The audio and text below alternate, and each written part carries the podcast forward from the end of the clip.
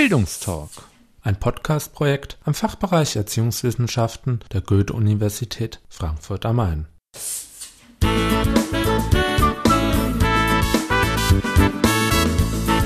Hallo und herzlich willkommen zu einer neuen Folge des Bildungstalks.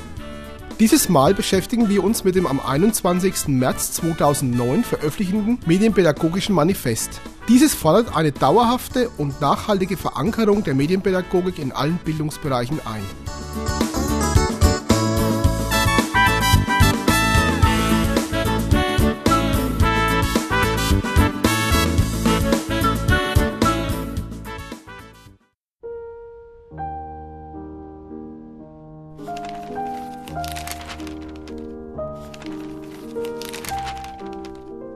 Der Stellenwert neuer Medien- und Kommunikationstechnologien hat, gerade bei Kindern und Jugendlichen, in den letzten Jahren deutlich zugenommen. Dies zeigen die Ergebnisse der seit 1998 jährlich durchgeführten CHIM-Studie, die den Umgang von ca. 1000 12- bis 19-Jährigen mit Medien und Informationen untersucht. Die Haushalte, in denen Jugendliche leben, sind mittlerweile zu 99% mit Computern bzw. Laptops und zu 96% mit einem Internetzugang ausgestattet.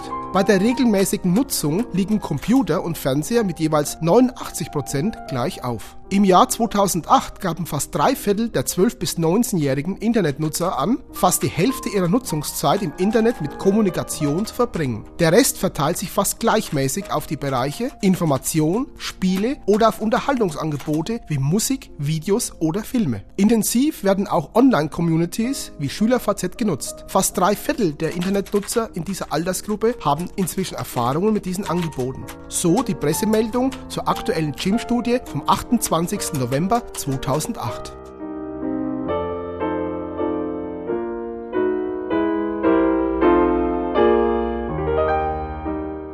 Diese Ergebnisse verdeutlichen, dass zukünftig dem kompetenten Umgang mit Computer und Internet von Kindern und Jugendlichen und der Förderung dieser Kompetenzen eine zentrale Rolle im Bildungsbereich zukommt. Hierzu sind wir im Gespräch mit Professor Horst Niesito. Er ist Professor für Erziehungswissenschaft mit dem Schwerpunkt Medienpädagogik an der Pädagogischen Hochschule in Ludwigsburg, Sprecher der Kommission Medienpädagogik der Deutschen Gesellschaft für Erziehungswissenschaft sowie Mitverfasser des Medienpädagogischen Manifests. Keine Bildung ohne Medien.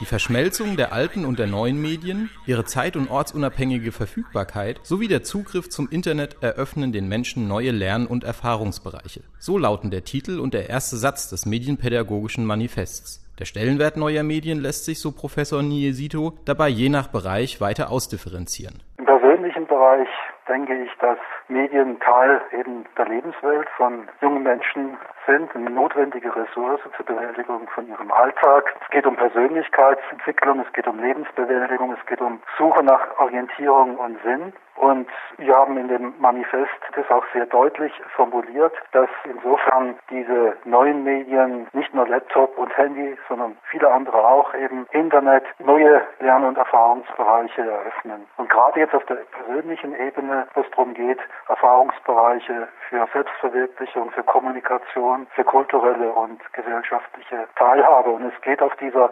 persönlichen Dimension auch immer um Medien als Deutungsangebot, als Identifikationsräume, als Orientierungsräume. Und das ist so die erste große Dimension, die es schon länger gibt, die sich aber jetzt noch verstärkt hat und wo gerade durch Internet und verschiedene digitale Medien auch junge Menschen unabhängig von Erwachsenen dazugreifen können. Und gerade im Jugendalter ist es auch eine große Ressource, sage ich mal, für Pubertätsbewältigung. Und das ist völlig unabhängig nochmal auch von pädagogischen Überlegungen zu sehen. Und der zweite Bereich, Ausbildung, Beruf. Medien sind nicht nur kommunikativ relevant und haben nicht nur eine symbolische Dimension, sie sind auch Werkzeuge und wenn Sie so wollen, Maschinen für die Herstellung von Produkten, für Dienstleistungen und die Informations- und Kommunikationstechnologien haben nun mal einen technologischen Kern, das ist der Computer und diese Technologien sind wesentlich beteiligt an Veränderungen von der Industrie zur Informations- und Wissensgesellschaft. Und es wird noch weitergehen. Und ich denke, es wird eine große Aufgabe und Herausforderung auch sein, dass junge Menschen dort entsprechende Qualifikationen und Grundlagen bekommen, um auch in diesem beruflichen Kontext mithalten zu können. Und das dritte und letzte, um es nur noch kurz zu sagen, ist, ich denke, es geht um das Stichwort Mediennutzung heute im Kontext Teilhabe an der Gesellschaft. Mediennutzung, Medienkompetenz für alle Bürgerinnen und Bürger ist unerlässlich und am gesellschaftlichen Leben teilzuhaben. Es geht darum, eigene Themen zu artikulieren, eigene Bedürfnisse zu artikulieren. Auch hier haben die interaktiven Möglichkeiten jetzt von Web 2.0 neue Chancen gebracht, aber das ist kein Selbstläufer, das ist kein technischer Selbstläufer, sondern die Frage ist, wie kann auch diese Gesellschaft dazu beitragen, dass junge Menschen, die nicht so in sehr anregungsreichen Umwelten aufwachsen, diese Medien selbstbewusst nutzen und sich eben auch einmischen in gesellschaftliche Diskurse. Jedoch ist es wichtig, so Professor Niesito, nicht nur den Blick auf die Potenziale, sondern auch auf entsprechende Problembereiche und sich daraus ergebende Fragestellungen zu richten erste Ebene geht sozusagen davon aus, welche Kompetenzen brauchen junge Menschen für die Entwicklung ihrer individuell geprägten Persönlichkeit, um in der Gesellschaft Orientierung zu finden und sich auch behaupten zu können, auch in der Arbeitswelt. Also welche Kompetenzen, welche Medienkompetenzen brauchen sie dafür? Und die zweite Frageperspektive ist natürlich auch, welche grundlegenden Anforderungen stellen sich aus der Sicht der Gesellschaft und auch der Arbeitswelt an junge Menschen, damit sie eben unter veränderten Bedingungen und unter dem kulturellen Wandel auch dort sich einbringen können, welche Qualifikationen, welches Wissen über Medien, über digitale Medien müssen hierfür vermittelt werden. Und da sagen wir, wenn wir diese beiden Fragehaltungen sehen, die auch zusammenhängen, ja, braucht man fundierte Kenntnisse. Viele Jugendliche eignen sich für diese Kenntnisse im alltäglichen Umgang an, aber es gibt nach wie vor Bereiche, und das muss man auch nochmal altersspezifisch sehen, milieuspezifisch, geschlechtsspezifisch sehen, dass es da Bereiche gibt, wo es wirklich auch notwendig ist, Anregungen zu geben, um Medienkompetenzen zu vertiefen, gerade was einen sinnvollen, einen reflektierten, einen sozial verantwortlichen Umgang auch mit Medien betrifft oder Verstehen und Interpretieren medialer Codes oder auch das aktive und kreative Gestalten mit Medien für den Selbstausdruck. Auch da braucht man noch Wissen und Möglichkeiten, das über sozusagen alltagspraktisches Handeln Umgang mit Handy etc. hinausgeht. Und vor allem die Medienkritik. Die Medienkritik war schon immer in der Medienpädagogik ein wichtiger Punkt. Medienkritik, die jetzt nicht einseitig definiert, das sind die Normen und die Standards, sondern die eine Diskussion befördern möchte mit Kindern, mit Jugendlichen, entsprechend altersangemessen natürlich über Qualitätsfragen in den Medien. Beginnt bei der Auswahl, es beginnt über Gespräch, was gefällt, was nicht gefällt, weshalb, bis hin zu Überlegungen auch selbst Medien zu produzieren, andere Medien zu produzieren. Und da gibt es inzwischen ja auch gute Ansätze, wie zum Beispiel das Projekt Sphinx vom Jugendfilmclub Köln, wo es um Filmkritiken beispielsweise geht. Hiermit verbunden sind neue Herausforderungen, die sich durch die neuen Medien für die Berufspraxis von Pädagoginnen und Pädagogen ergeben. Kommt darauf an, dass bei diesen Herausforderungen, dass man anknüpft an den vorhandenen Medienkompetenzen, die junge Menschen haben, und dass man aber dann Medien umfassender als Bildungsressource auch nutzt für eine vertiefte Aneignung. Und da ist eben dann vor allen Dingen eben Schulen gefordert, aber auch der Bereich frühe Bildung. Aufgabe der Eltern ist und bleibt es, sich zu informieren, auch zu beobachten, was Kinder mit Medien machen, sie zu begleiten. Da ist halt das große Problem, dass es sehr, sehr viele Eltern gibt, die verunsichert sind über Medienentwicklungen, die sich teilweise auch gar nicht drum kümmern. Und das ist da also ein sehr großes Problemfeld. Und bei Pädagoginnen und Pädagogen, da kommt es auch, denke ich, drauf an. Das ist auch eine Herausforderung. Geht es nicht nur um die eigene Medienkompetenz, ästhetisch, technisch und so weiter, sondern es geht da auch nur um die medienpädagogische Kompetenz. Das heißt um die Frage, wie kann ich als Pädagogin, als Pädagoge diese Medienthematik sinnvoll, ansprechend, überzeugend einbringen in Bildungsprozesse. Und da sehen wir halt Problemzonen und Mängel.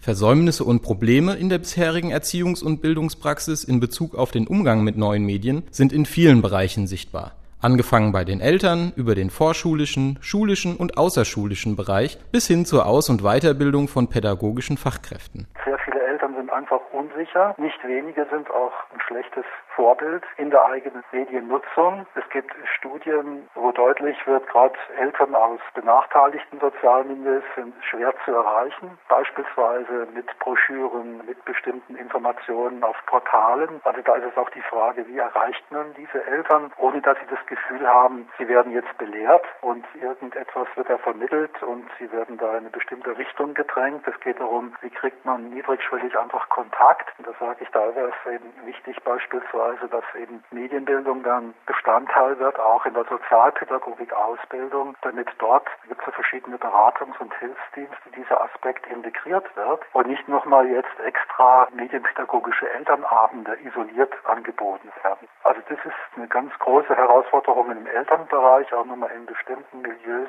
andere Zugänge zu finden vor Ort im alltäglichen Bereich und nicht nur jetzt einseitig auf Informationen zu setzen. Ich meine, so Initiativen sind wichtig. Schau hin ist wichtig, auch andere Initiativen sind wichtig, ja, damit ich dann jetzt nicht falsch verstanden werde. Aber um einen Zugang zu Menschen zu finden, gerade aus bestimmten Milieus, die teilweise gar nicht diese Informationen dann daran gehen und die sich holen, ist es eben auch wichtig, auf anderen Ebenen die anzusprechen. Dann der vorschulische Bereich, also im Bereich der frühkindlichen Bildung und Erziehung, muss man leider sagen, unter Aspekten Medienpädagogik ergibt sich da nach wie vor ein sehr ernüchterndes Bild, obwohl es da also im Bereich der vorschulischen klassischen Medienpädagogik durchaus fundierte, theoretisch fundierte und auch praktisch erprobte Konzepte gibt, klafft gerade hier eine große Lücke zwischen Modellprojekten einerseits und eben der pädagogischen Alltagspraxis in der Großzahl andererseits. Und das hängt eben damit zusammen, dass in der Ausbildung der Aspekt Medien und Medienpädagogik, Medienbildung überhaupt noch nicht hinreichend verankert ist.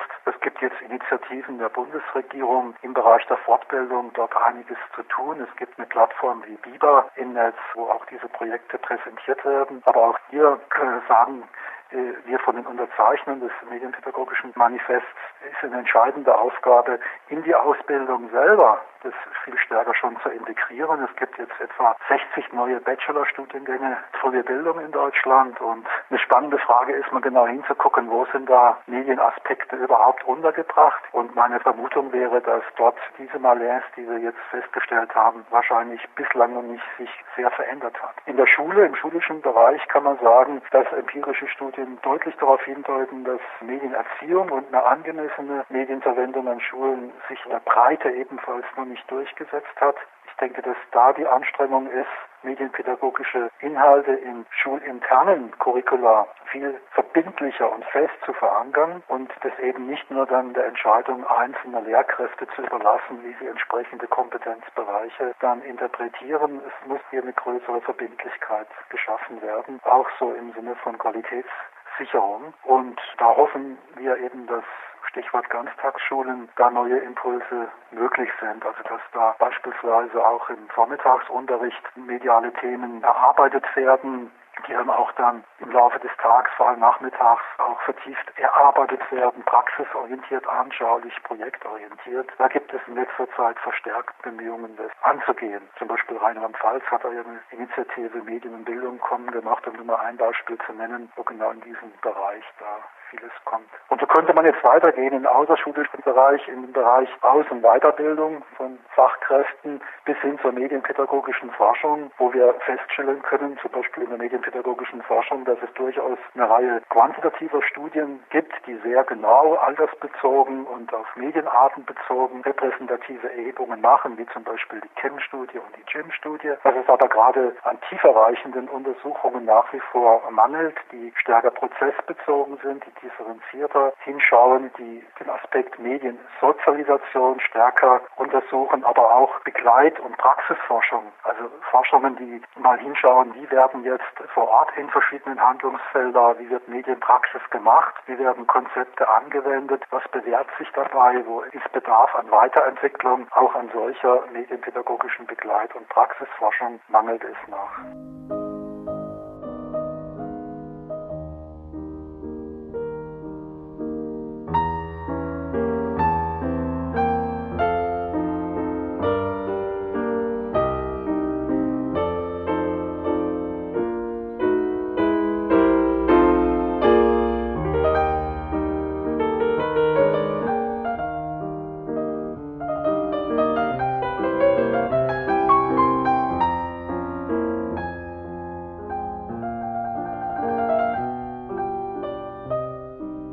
Nach wie vor gibt es keine Mediengrundbildung in der Ausbildung pädagogischer Fachkräfte. Es ist ein krasser Missstand, dass es in der Breite gesehen keine nachhaltig verankerte Medienpädagogik gibt. Aus diesem Grund haben sich die wichtigsten Fachverbände und Einrichtungen im Bereich der Medienpädagogik zusammengetan und ein medienpädagogisches Manifest formuliert. Sie fordern eine medienpädagogische Grundbildung als verbindlichen Bestandteil der Ausbildung pädagogischer Fachkräfte, verstärkte Anstrengungen in den Einrichtungen der Elementarpädagogik, der Schule sowie in der Jugend-, Familien- und Elternbildung. Nachhaltig auszubauen ist die Medienpädagogik an den Hochschulen, um einer qualitativ hochwertigen Forschung und Reflexion über die Medien das notwendige Gewicht zu geben. So die Pressemitteilung zum Medienpädagogischen Manifest vom 23. März 2009.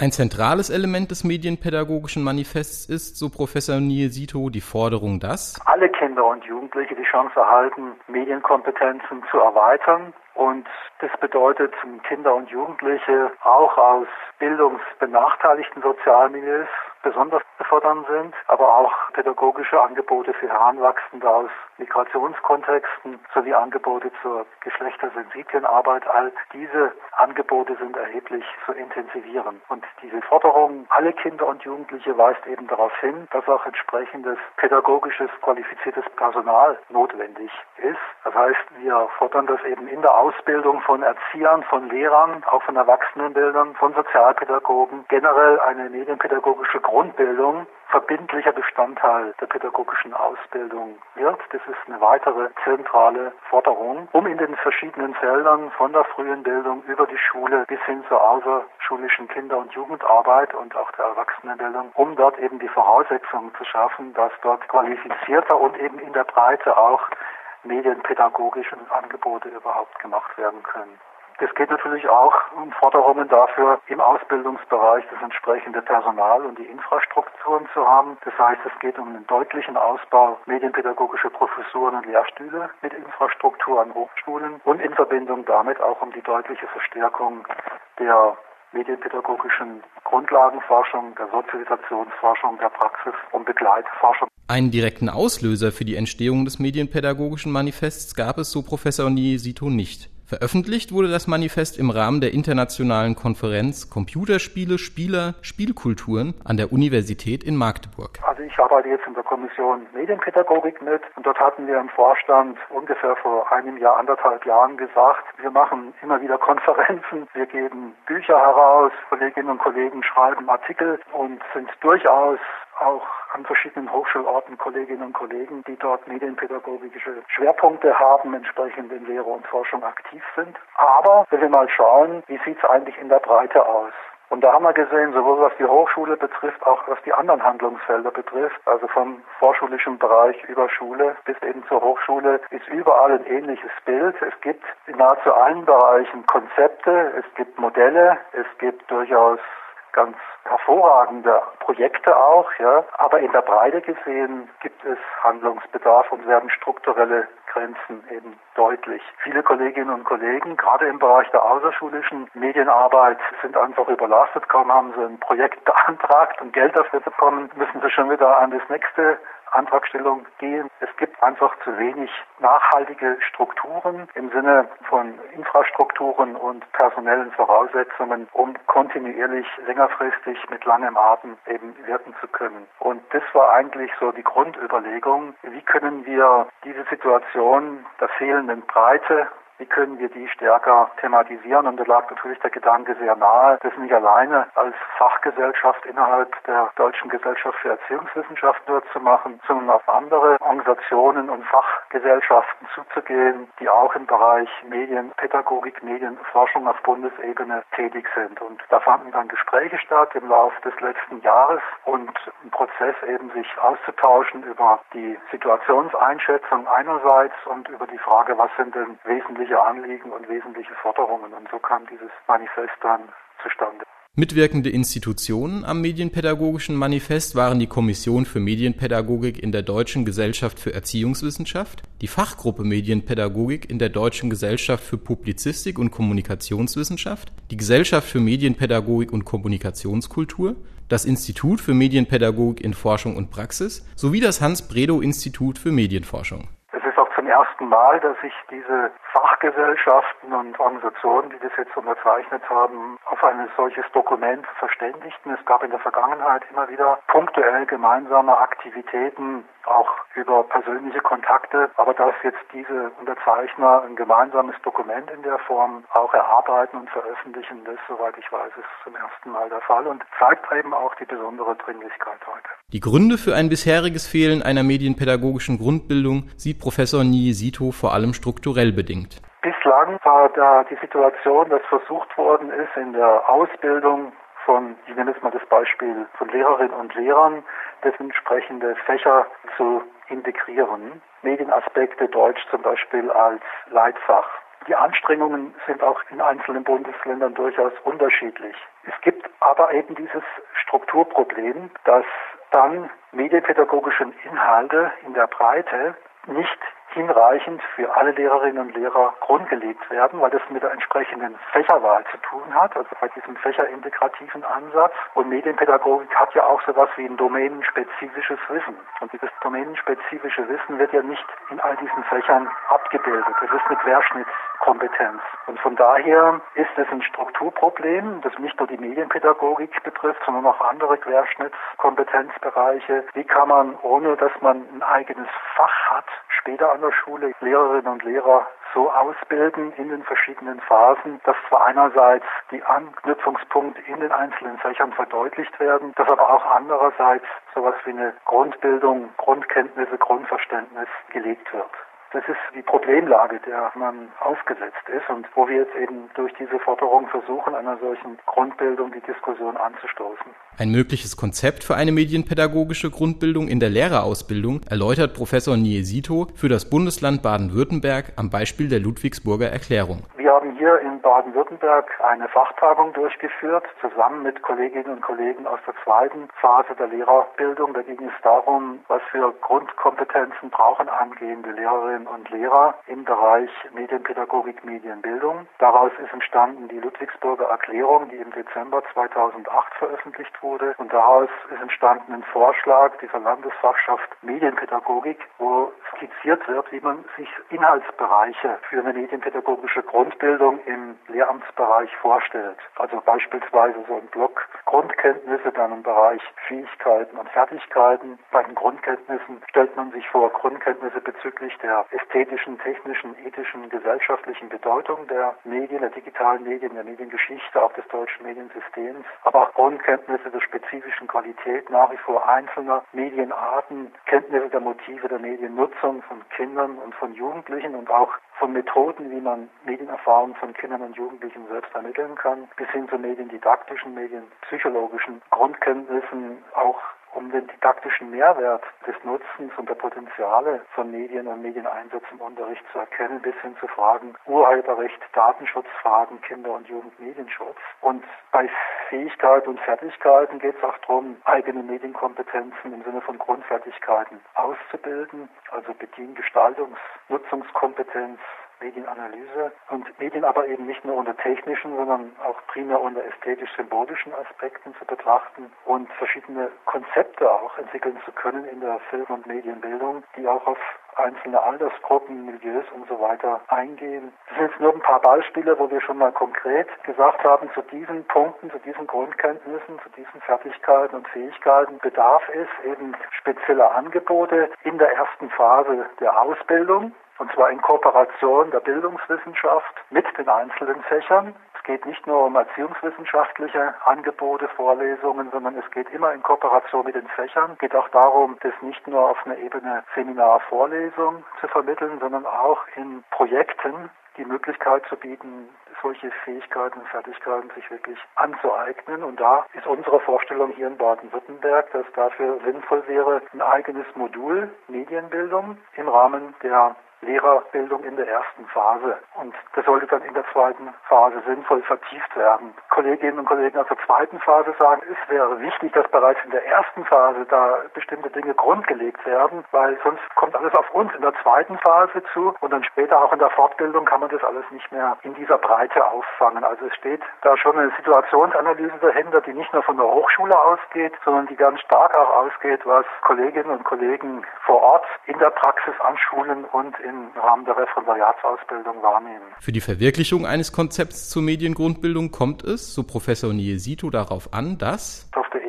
Ebene der einzelnen Bundesländern das stärker in die Diskussion, in die Strukturierungs- und Umstrukturierungsdiskussionen einfließt. Mit diesem Manifest wollten wir einfach auf Bundesebene mal einen Anstoß jetzt geben. Und die Aufgabe ist natürlich, dass dann diese Überlegungen, zum Beispiel dieser Grundbildung im Hinblick auf die Situation in den einzelnen Ländern, den jeweiligen Bildungsplänen, auch was die Hochschulprofile und die Hochschulstandorte betrifft, alles zu konkretisieren ist. Also das ist jetzt eine Aufgabe, denke ich, die ganz stark in den einzelnen Bundesländern Hochschulstandorten auch ansteht will da auch nicht verschweigen, dass es nicht nur um die Bildungspolitik geht. Ja. Bildungspolitik ist natürlich einer der Hauptadressaten dieses medienpädagogischen Manifests. Es gibt ja durchaus Bildungspolitiker, die schon sehr positiv reagiert haben, aber es gibt eben auch sehr, sehr viele Politiker, die, ja, ich sag mal, in Sonntagsreden die Wichtigkeit von Medienkompetenz betonen, wo man aber dann, wo es ans Konkrete geht, dann entsprechende Handlungen weniger sieht. Da kommt es natürlich darauf an, dass ich im Bereich der Bildungspolitik auch was verändert und dass man sieht, es gibt nicht nur systemrelevante Bereiche im Bereich der Wirtschaft, sondern Bildung, auch Kultur, das ist meines Erachtens ein ganz systemrelevanter Bereich und es ist bekannt, dass da ein großer Nachholbedarf nach wie vor in Deutschland existiert, wenn man im Vergleich das schaut in Europa, was also die Bildungsausgaben betrifft. Und wir sagen eben keine Bildung ohne Medien. Medien gehören da integral dazu. Da geht es darum natürlich über Prioritäten sich mal zu verständigen. Und da sehe ich einen sehr großen Nachholbedarf. Das Zweite sind natürlich auch dann die Hochschulen selber. Da gibt es durchaus unterschiedliche Interessen auch zwischen den Fächern. Ich sehe auch bei den Umstellungen auf Bachelor und Master nicht nur positive Dinge, sondern sehr viele problematische Entwicklungen auch. Stichwort zu wenig Offenheit für Studierende auch neue Dinge, neue Entwicklungen aufgreifen und studieren zu können, zu wenig Wahlmöglichkeiten, also wo das Studium für den Zweck der Vergleichbarkeit doch in einer Weise auch teilweise zumindest standardisiert wird, dass ein Aufgreifen von solch wichtigen gesellschaftlich auch relevanten Themen wie Fragen von Medien, Medienkompetenz nicht unbedingt förderlich ist. Und da gilt natürlich auch dann solche beharrenden Kräfte dazu zu bringen, sich da näher zu öffnen und insgesamt auch interdisziplinär mehr zu tun. Das ist nicht nur eine Herausforderung jetzt für den Medienbereich, ich sehe das auch bei anderen interdisziplinären Themen, nehmen Sie beispielsweise aktuell Diskussionen um Klimaschutz, Fragen von Gesundheitserziehung und man könnte noch eine Reihe andere Fragen nehmen, die nicht sozusagen sich abbilden lassen in Fächerstrukturen und die es relativ schwer haben, sich gesellschaftlich, vor allem in diesem Bildungsbereich, in dem Kanon und in Curricula zu behaupten und gar zu etablieren. Und da sind einfach intelligente Lösungen gefordert, aber auch der Wille zur Gestaltung und zur Prioritätensetzung. Und den vermisse ich noch. Zusammengefasst, es kommt darauf an, vor allen Dingen auf Länderebene dort mit Politikern im Bereich Wissenschaft, Bildung verstärkt ins Gespräch zu kommen, aber auch an den Hochschulen, gerade was die Ausbildungsbereiche betrifft, dort über die Fächer hinweg auch zu überlegen, wie können wir diesen wichtigen Bereich der medienpädagogischen Bildung und der Medienbildung stärker verankern. Und natürlich sind letztlich auch die Kommunen gefordert. Das Ganze ist auch personalintensiv. Es reicht nicht aus, die Schulen zu streichen und zu reparieren jetzt mit Fördergeldern und dann die mittelständische Wirtschaft dadurch anzukurbeln. Es geht natürlich auch darum, Investitionen freizumachen, die auch in Richtung pädagogisches Personal gehen. Nehmen wir gerade Nachmittagsunterricht, der kann nicht nur für ein Appel und Ei durchgeführt werden oder nur mit Ehrenamtlichen. Da geht es auch darum, dort qualifizierte, gute Angebote zu machen. Wenn Ehrenamtliche da sind, klar, die sollen integriert werden, ja, und es ist auch ganz wichtig, immer wieder von außen neue Bereiche auch in die Schule reinzuholen. Aber es bedarf eben auch wirklich qualifizierter Pädagogen im Bereich der Kultur und der Medienbildung und dafür braucht man Gelder. Das sind natürlich auch dann die Kommunen gefordert und die Länder in entsprechenden Bereichen. Einen zentralen Schritt hin zu einer Mediengrundbildung sieht Professor Niesito in der Integration medienpädagogischer Inhalte in die Curricula pädagogischer Ausbildungs- und Studiengänge. Es gibt Standorten durchaus Kolleginnen und Kollegen, die ganz oder teilweise medienpädagogische Inhalte als Bestandteil ihres Profils haben in ihrer Professur, in ihrer Denomination. Da werden auch Angebote ausgebracht. In der Regel ist es aber dann so, was es die Breite betrifft, zum Beispiel Lehramtsausbildung und ähnliches betrifft auch Fachhochschulen der Sozialpädagogik, dort dann Grenzen sind, in der Regel, nicht bei allen, aber in der Regel, was die Verbindlichkeit dieser Angebote betrifft. Also es geht darum zu definieren, beispielsweise in der Erziehungswissenschaft, was gehört denn zum Kerncurriculum der Erziehungswissenschaft. Und wenn man da in das aktuelle Dokument reinschaut, ist beispielsweise Medienpädagogik kein relevanter Teil dieses Kerncurriculums. Da muss man sich natürlich auch selber an der Nase fassen, inwieweit bestimmte Diskussionen vor einigen Jahren dort nicht hinreichend genutzt wurden, um sich dort auch einzubringen. Das andere ist aber auch, das weiß man von verschiedenen Orten, dass in Bereichen der Schulpädagogik in anderen Feldern halt erstmal gesagt wird, die und die Punkte sind zentral und da gehört halt dieser Medienaspekt wie auch andere Aspekte nicht zu den zentralen Punkten. Also da gibt es unterschiedliche Einschätzungen über die Wertigkeit, über die Relevanz. Ein anderer Punkt, der immer wieder kommt, ist dann, es ist schwer möglich, eine Querschnittskompetenz einseitig gegenüber anderen Querschnittskompetenzen hervorzuheben, also interkulturelle Kompetenz, Angebote im Bereich Migration, Sprachforderung und so weiter und so fort. Und mit diesem Argument ist es auch sehr schwer, den Medienaspekt immer wieder als verbindlichen Bestandteil zu formulieren. Und da sage ich, da bedarf es weiterer Überzeugungsarbeit in die Richtung, dass Medien eben nicht jetzt singulär nur für einen Teilbereich relevant sind, sondern dass sozusagen Bildungsprozesse mit und über Medien in der heutigen Zeit überhaupt nicht mehr vorstellbar ist. Das heißt, es geht um den Bildungsbegriff selbst, der aus unserer Sicht der Medienpädagogik hochgradig medial aufgeladen ist und medial begründet ist. Also das Selbstverständnis von Menschen und ihr Verhältnis zur Welt kann nicht frei von medialen Fragen gesehen werden. Da gibt es natürlich noch innerhalb der pädagogischen Zunft, sage ich mal, auch unterschiedliche und andere Sichtweisen, die beispielsweise immer noch sehr hartnäckig daran festhalten, zu unterscheiden zwischen unmittelbaren und mittelbaren Erfahrungen oder die eben dann Schule als Raum sehen, auch von Gegenerfahrungen und Gegenwelten gegenüber bestimmten gesellschaftlichen Entwicklungen, die unter dem Aspekt der Technologisierung von Lebenswelten gesehen werden. Ja, in einer letztlich bewahrpädagogischen Haltung. Und da kommt es drauf an, weiter sozusagen dicke Bretter zu bohren und dafür zu sensibilisieren, Medien eben nicht unter diesen Haltungen, diesen Vorzeichen zu sehen, sondern in Medien eine Chance und Ressourcen zu sehen, umfassend Bildungsprozesse und Lernprozesse positiv voranzubringen.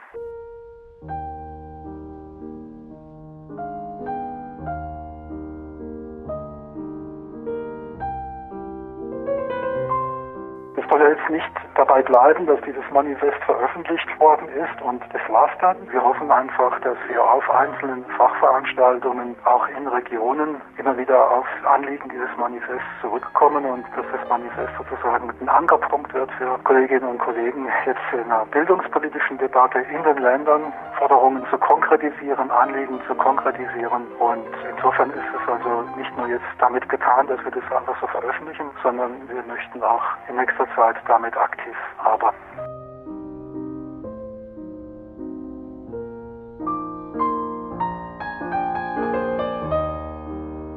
Der Wortlaut des Medienpädagogischen Manifestes ist auf den Webseiten der mitwirkenden Institutionen zu finden. Diese können auf unserem Blog zum Podcast unter www.bildungstag.de eingesehen werden.